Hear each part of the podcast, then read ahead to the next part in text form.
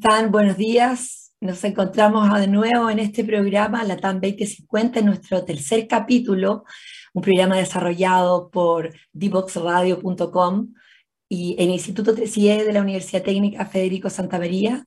Estamos contentos de que nos estén siguiendo a través de los distintos capítulos de nuestras distintas plataformas, YouTube, LinkedIn, SoundCloud, tengo todo anotado acá, Spotify, así es que para que después también nos puedan compartir los pods que quedan a partir de estos programas. Estamos todos los jueves de 9 a 9 y media abordando tendencias, emprendimiento, innovación, mentoring con nuestros colegas Leandro Luna y Andrés Castillo. Y hoy me toca a mí conducir este programa donde tengo un invitado muy importante que es empresario, que es mentor de nuestra red de mentores que además es empresario multiserial porque tiene muchos emprendimientos en distintas áreas.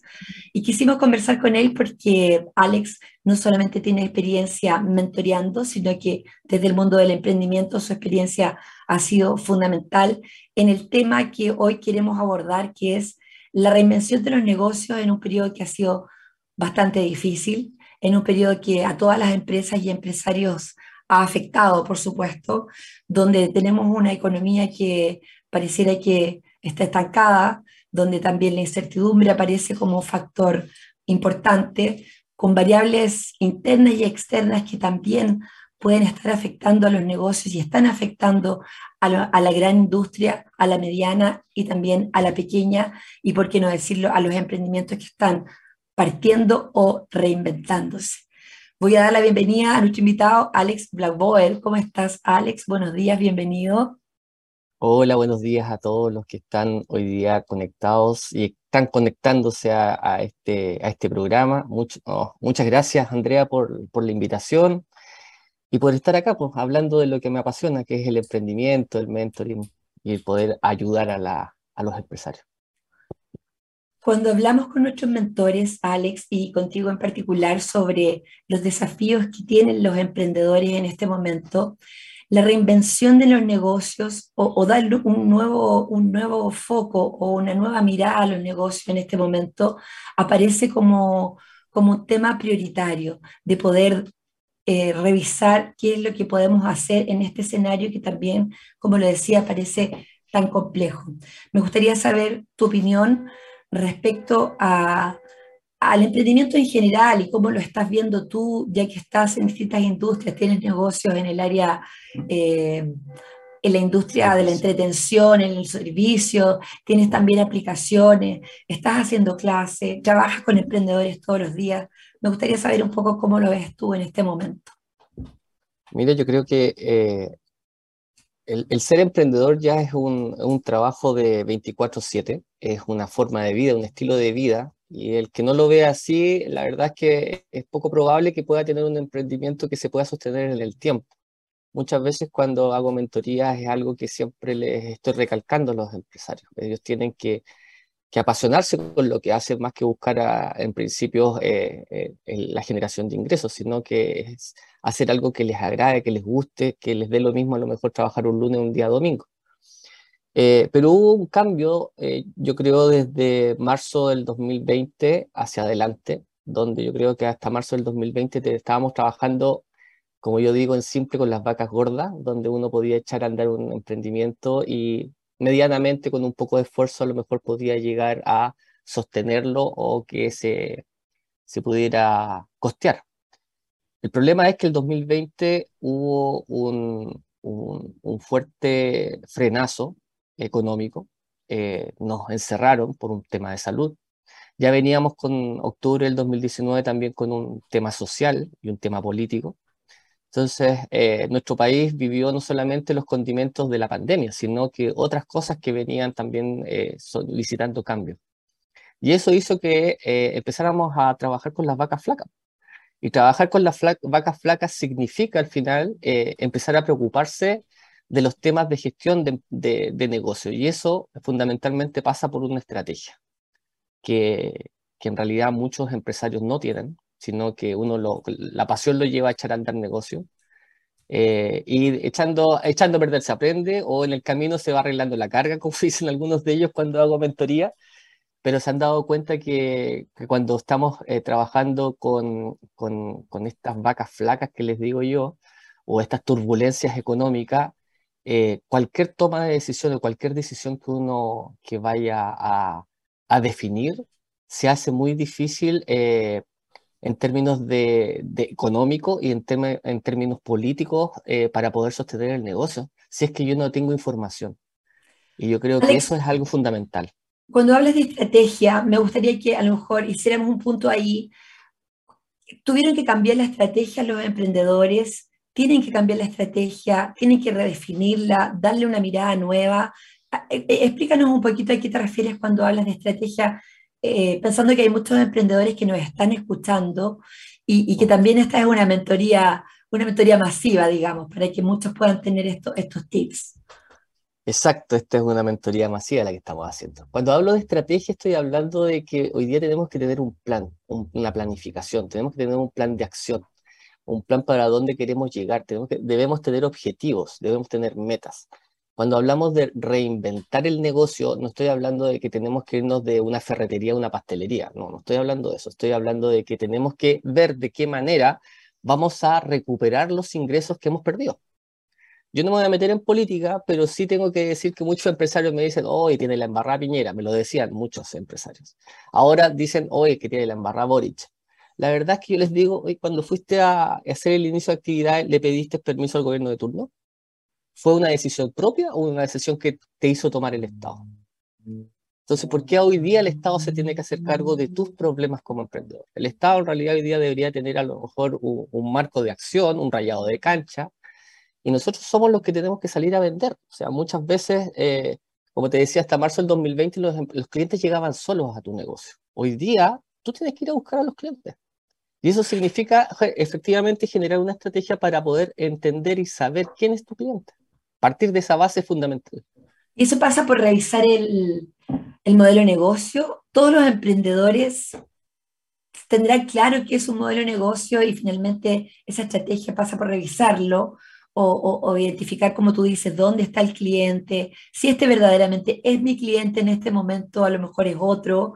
Eh, ¿Qué pasa con las personas que trabajan a veces mucho sobre la marcha, que, efectivamente necesitan vender, pero que no están revisando si ese cliente es su cliente ideal y finalmente el, cliente que les está comprando? Partamos de la base, Andreita, que esto del modelo de negocio nace en 2008, eh, se trabajaba mucho en las grandes empresas, las medianas empresas y no permeaba las pequeñas empresas.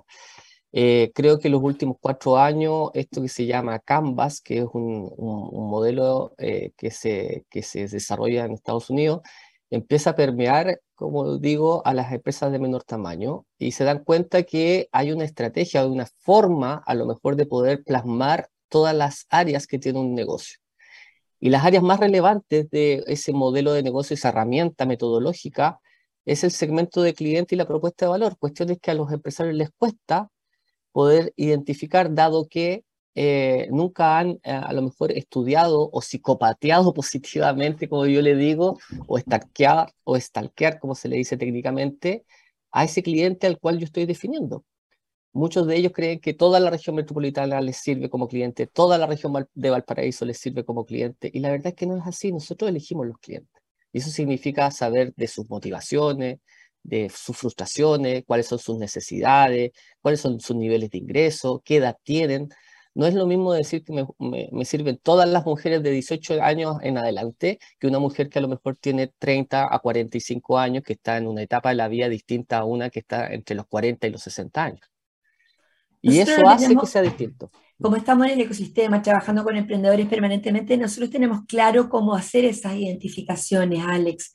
Pero ¿qué pasa con la persona que tiene necesidad o oportunidad de emprender en este momento? ¿Dónde encuentra ayuda para, para hacer esas definiciones? Porque, porque claro, nosotros lo, tenemos como más en la piel estos conceptos, pero ¿qué pasa con las personas que, que a veces quieren eh, tienen una oportunidad o ven una oportunidad, quieren emprender, ¿dónde encuentran esa, esa ayuda para definir estos clientes, para, para hacer esta estrategia que tú mencionas?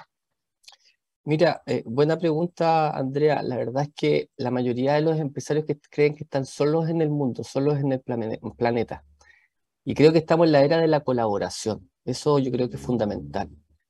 Yo la mayoría de las veces cuando hago charlas, cuando hago programas eh, de a lo mejor de, de Cercoteco, de Corfo o algunos por el estilo, siempre les estoy diciendo que se tienen que sumar al ecosistema emprendedor.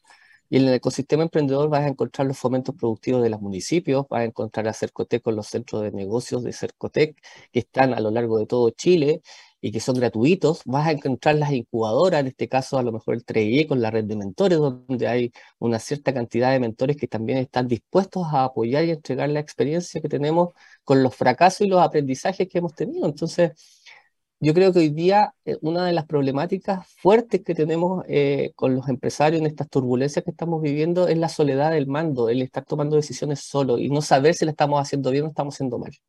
Porque también a veces uno trata, trata de, compartirlo con tu familia y tu familia te dice lo que usted diga, mi amor, como le digo a los empresarios, todos se matan de la risa porque parece que lo han escuchado en algún momento. Y eso a veces no te sirve para tomar decisiones. Tú necesitas a alguien que a lo mejor un pepe grillo que te diga, oye, ¿sabéis qué? Lo que estáis haciendo a lo mejor no está tan bien.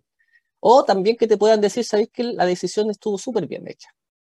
Pero esa soledad del mando tiene que ver también con no solo no estar abierto a pedir ayuda, sino también a no poder delegar quizás en los equipos por ejemplo? Muchas veces pasa por lo que tú comentas. Primero, a lo mejor porque eh, eh, echaste a andar un emprendimiento solo y, a lo mejor no tenías las herramientas de, para gestionar un negocio. Por otro lado, a lo mejor porque tú acaparas todo, todas las decisiones eh, importantes y trascendentes y no las comentas con nadie de tu equipo.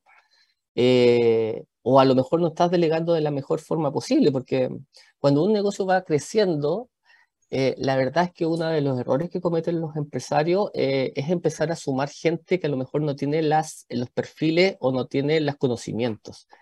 Eh, y eso pasa harto en las empresas familiares. Yo creo que mm. ahí uno tiene que ser más frío. Los negocios son fríos, la venta es emocional, y siempre se lo digo así. Entonces, cuando ustedes tengan negocios fríos, mm, la verdad es que no porque tú tengas un hermano o una hermana tienes que sumarlo a la empresa. Van a disculpar, Aquí yo tengo que buscar el bien general de toda la organización y eso significa sumar a lo mejor personas que tengan la calificación porque tu negocio tiene que sostenerse en el tiempo. Si, si miramos ahora, los emprendedores tienen, no sé si más desafíos que antes, pero tienen movimiento su empresa y, y, transformarse rápidamente, porque lo que pensamos que iba a suceder en tres o cuatro años, a veces lo tuvieron que hacer en dos o tres meses. Entonces, también en estos últimos minutos que nos quedan, me gustaría que, que dieras también algunas recomendaciones de esto que para algunos suena como, como un mundo desconocido, que, que muchas veces le, temen, cómo la gente se asesora, se, se, integra en esto de la transformación digital que es absolutamente necesario y que, y que también tiene desafíos, porque hay que, hay que conocer un poquito el tema, quizás contratar a una persona a lo mejor que sepa más que uno, eh, asociarse a los que saben en lo que uno no sabe, ¿cierto? Entonces, ¿cómo, cómo, cómo nos podrías hacer una, también una introducción al tema de la transformación digital? Mira, em, ese es un tema súper apasionante, en verdad, porque yo he visto cambios, pero radicales con empresarios que tienen negocios tradicionales con esto de transformación digital. Antes que nada, hablar de transformación digital, eh, mucha gente lo ve como que tengo que yo tener una aplicación, que tengo que tener una página web con carro de compra. Y la transformación digital, eh, llanamente, es pasar de un cuaderno a una hoja Excel. Eso para un empresario ya es digitalización.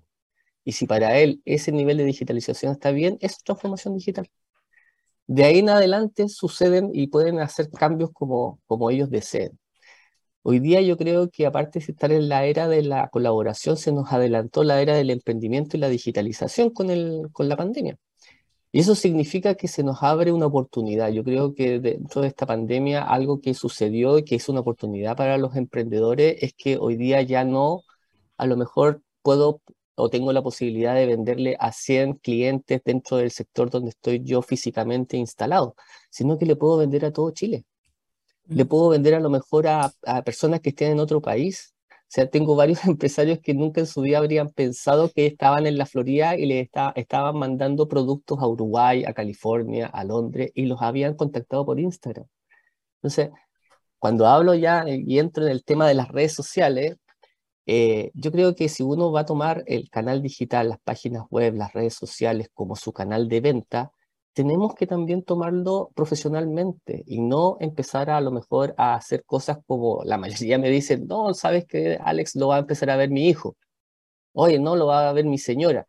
Eh, le digo, tu hijo está esperando ver el partido del fin de semana, no tiene el propósito que tiene como emprendedor. Pero voy a ver cuando cierra el negocio a las seis de la tarde. lo voy a ver, claro, voy a responder todas las preguntas cuando yo cierre. No, pues, o sea, si yo tengo un negocio tradicional y lo abro a las nueve de la mañana y lo cierro a las seis de la tarde, el tener un canal digital significa abrirlo a las 8 de la mañana a lo mejor y cerrarlo a las 9 de la noche y estar constantemente interactuando. Ese es un trabajo arduo, no es un trabajo menor que tiene que hacer alguien. Si yo no me voy a hacer cargo, tengo que delegárselo a alguien. De manera profesional. Claro, así como te, les planteo a los empresarios, les digo, ustedes no tienen que ser contadores, pero tienen que saber de contabilidad. Bueno, ustedes no tienen que ser a lo mejor los community managers, pero tienen que saber de digitalización. Esto no es un gasto, es una inversión, pensando en que queremos crecer por ese canal, a lo mejor ya haciendo una página web, unas redes sociales, lo que tú quieras, pero esa va a ser tu ventana y tu vitrina. Así que si tú me preguntas, yo creo que deberíamos hacer esto por, de alguna manera profesional profesionalizar la, la, la, comunicación digital también. interesante. Y un camino en paralelo, ¿no? Después de...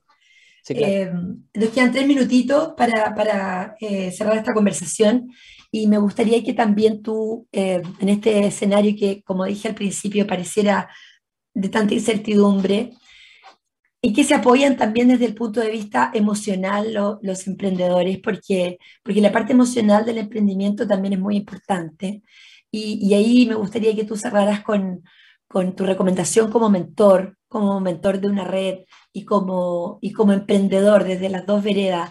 ¿Dónde, ¿Dónde encuentran este apoyo emocional los emprendedores para no estar en esta soledad del mando que tú señalas?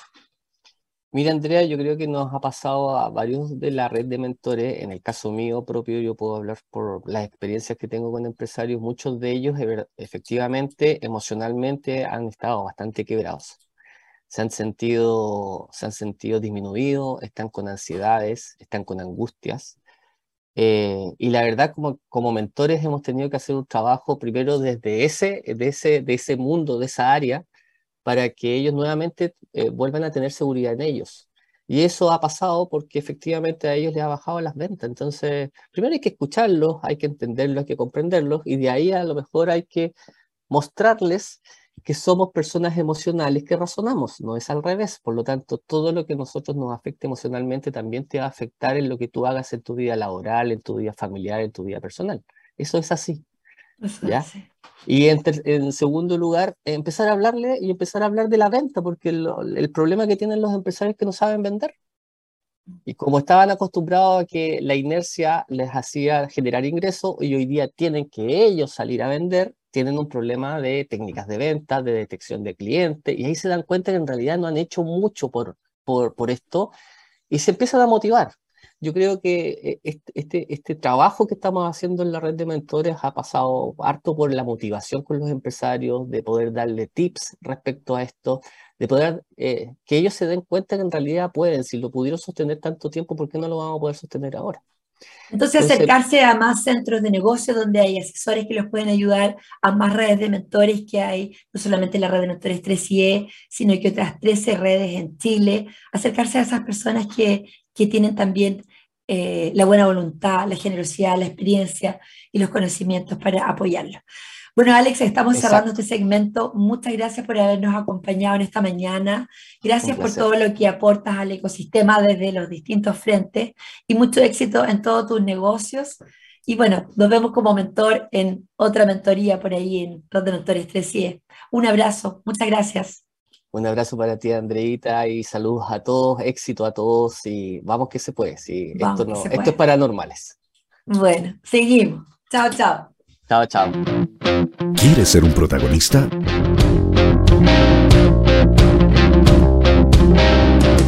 Escríbenos a invitados@divoxradio.com.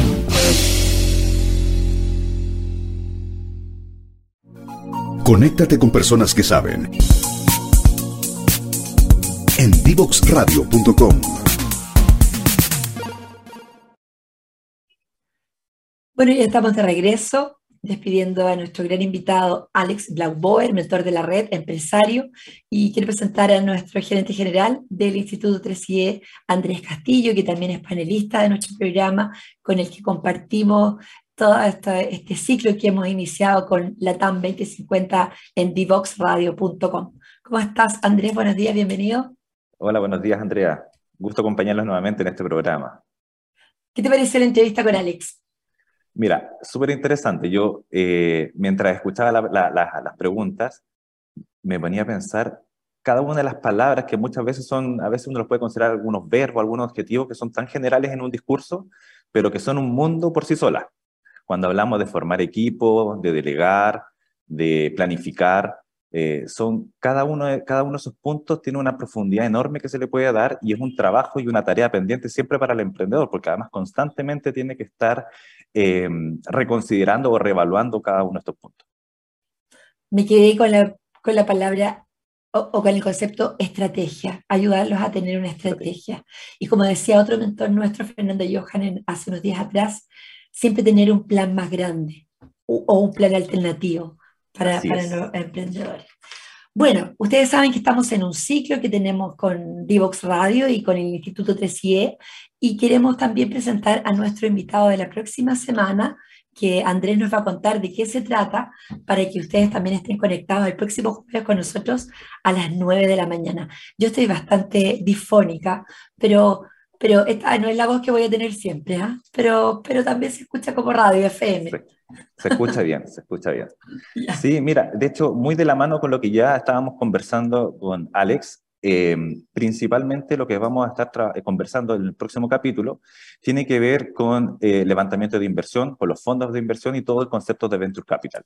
Y como este capítulo tenía que ver con un poco repensar los negocios, también hay que repensar lo que está sucediendo con el levantamiento de capital. Muchos saben que se generó un boom hasta el año pasado, inclusive, respecto a todo lo que son las métricas relacionadas con el levantamiento de capital, especialmente en Latinoamérica bueno, y en el mundo pero este año ya hay, señales de que no va a ser así y por lo tanto hay que repensar un poco cómo vienen eh, estos modelos de negocio o más bien la planificación para levantar capital. Eh, también va de la mano eh, con repensar cuáles son las oportunidades que están presentes en el ecosistema relacionadas con lo que están buscando los inversionistas. y eso, por lo tanto, también responde a esta pregunta de cómo planifico el crecimiento de mi empresa. ¿En qué país? En qué sector de la industria o, inclusive cuál va a ser mi estrategia, nuevamente tomando los conceptos anteriores, mi estrategia para levantar capital. Todo esto lo vamos a hacer con Eric Díaz, que es General Partner o GP de Black Chip Venture Capital, eh, fondo mexicano. Eric es chileno también, así que es chileno-mexicano, así que nos va a sorprender con su acento en particular. Y que estuvo con nosotros hace un tiempo, hace unas semanas atrás, trabajando con nuestros emprendedores también, entrenándolos en esto de, de elaborar estrategias o propuestas de inversión interesantes para estos inversionistas que están mirando, pero que también necesitan propuestas de inversión bien estructuradas, digamos. Claro, aquí, aquí son, hay dos lógicas que se tienen que cumplir. Eh, hasta, hasta hace poco, y se, hablaba de la búsqueda del unicornio, ¿cierto? Pero ya, se, no, ya lo, hemos reiterado un par de veces, es que eh, quizás no es el unicornio lo que estamos buscando. Hay otra forma de hacer crecer las empresas a través, por ejemplo, del, del bootstrapping. Eh, de, crecer eh, orgánicamente a través de las propias ventas y no necesariamente el levantamiento de capital. Eso exige planificación y estrategia. Es que pareciera que todos los emprendedores en una etapa, eh, incluso a veces muy inicial, tienen ganas de ya tener un inversionista y de buscar un inversionista. Y, y, también esta, esta, esta preparación es para ver cuál es el momento adecuado. Quizás Eric a lo mejor nos va a ayudar a conocer eso cuándo es el momento para que tu empresa vaya o salga a buscar capital, ¿no? Sí, el momento y también eh, el esfuerzo que eso implica. Eh, ¿cómo, ¿Cómo hacerlo? ¿Qué, ¿Qué, lenguaje ocupar y qué, eh, de alguna manera, esto es ofrecerle una propuesta de negocio de cara a un inversionista? Y tiene que haber, por supuesto, un match. Esto es otro matrimonio más de los muchos matrimonios que va a tener un emprendedor en su vida, así que tiene que buscar ese correcto fit entre inversionista y emprendedor. Así que eso. Eric eh, está en el mercado latinoamericano. Si tú pudieras, por lo que has conversado con él, y vamos a conversar el próximo jueves, ver si hay realmente inversionistas en, en Latinoamérica esperando buenos proyectos. ¿Cuál es tu impresión, Andrés? De hecho, lo que nos va a decir es que hay inversionistas en, en todo el mundo, porque hoy todavía hablamos de globalización y el capital eh, de alguna manera está disponible en todo el mundo y hoy se rompieron las fronteras para las inversiones. Eso implica también que los emprendedores van a tener que salir a buscar y hablar en el lenguaje común, el de negocios y en inglés. Desafíos también pendientes para los emprendedores. Desafíos pendientes. Bueno, pareciera que nuestros emprendedores tienen bastantes desafíos, pero como lo decíamos recién, hay muchas organizaciones en el ecosistema que estamos apoyando el emprendimiento, las incubadoras, las redes de mentores, los fondos de inversión, hay programas de entrenamiento, permanentemente las organizaciones estamos ofreciendo formación en distintos temas. Ahora nosotros acabamos de cerrar un programa para entrenar a emprendedores para armar propuestas de inversión. Así que busquen, infórmense, eh, sigan las redes sociales de las distintas organizaciones. Aquí nosotros como Instituto 3 tenemos un montón de áreas en las cuales los podemos ayudar, tanto en el crecimiento de su negocio como en la aceleración del negocio o apoyados por mentores. Así es que bueno, la invitación es a seguir trabajando, a seguir informándose, a seguir instruyéndose en lo que es el mundo del emprendimiento. Nosotros acá en este programa también tratamos de aportar con un granito de arena para todos los emprendedores en Chile y en Latam que nos están escuchando. Muchas gracias, nos vemos el próximo jueves, gracias Andrés y gracias a todos nuestros auditores, seguidores que nos ven y nos escuchan a través de Divox Radio y todas las plataformas. Nos vemos el próximo jueves. Que esté muy bien. Chao, chao.